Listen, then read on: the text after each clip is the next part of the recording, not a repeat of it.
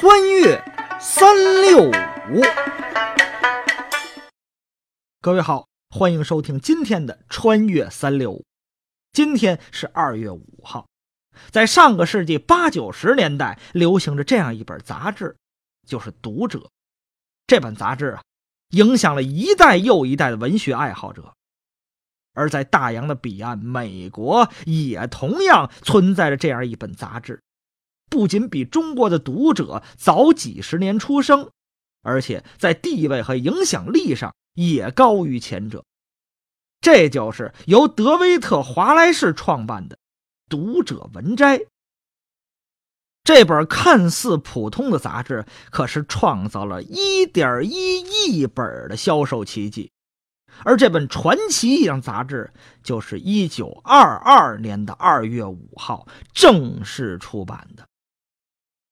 在一九二一年的六月二号，在电报诞生二十五周年的这天，美国的《纽约时报》发表了这样一条消息：现在人们接受信息的速度是二十五年前的二十五倍。这条信息可谓是点燃了不少有志之士的新希望。就在隔天。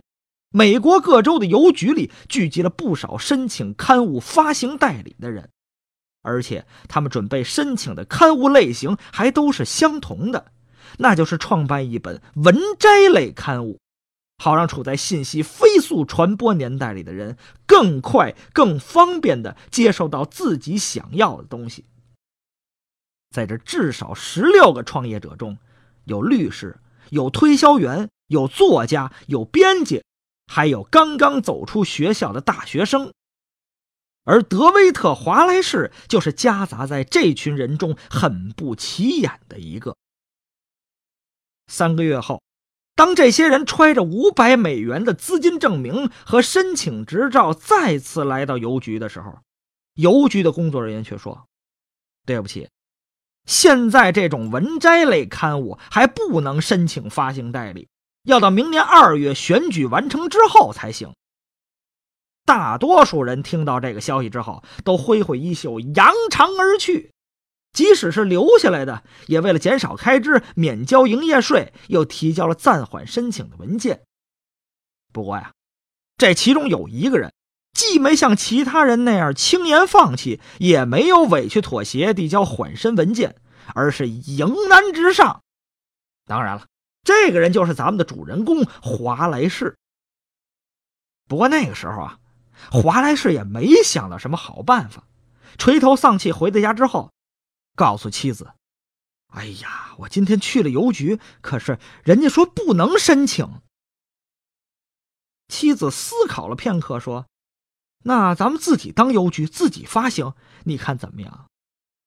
这一句话真是一言点醒梦中人。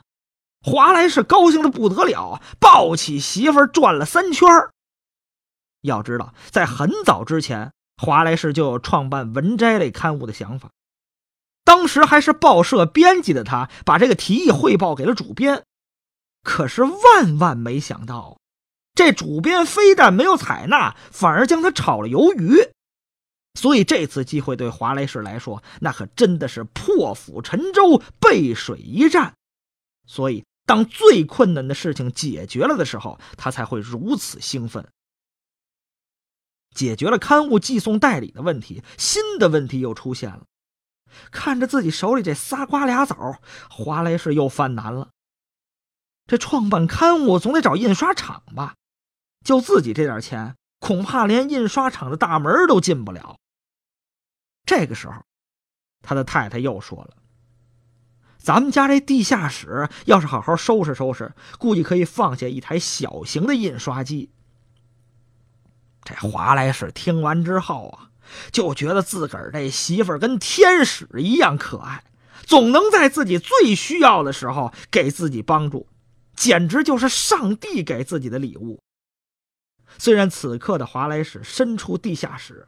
环顾四周，凌乱不堪，但在他眼里看到的却是属于自己的传媒帝国。办公地点、印刷机器这些问题一解决，华莱士夫妇就拿着纸笔浆糊，自己动手做了两千封的订阅信，并将这些满怀他们梦想的订阅信从邮局悉数寄出。从此，世界出版史上的一个奇迹就此诞生。到二零一二年六月。他们创办的这份文摘类刊物《读者文摘》已经拥有了十九种文字、四十八个版本，发行范围达一百二十七个国家和地区，订户一点一亿，年收入五亿美金。这个故事告诉我们：聪明的人绝不会等待机遇找上门，而是排除困难，创造机会。好了。感谢您收听今天的《穿越三六五》，咱们明天再见。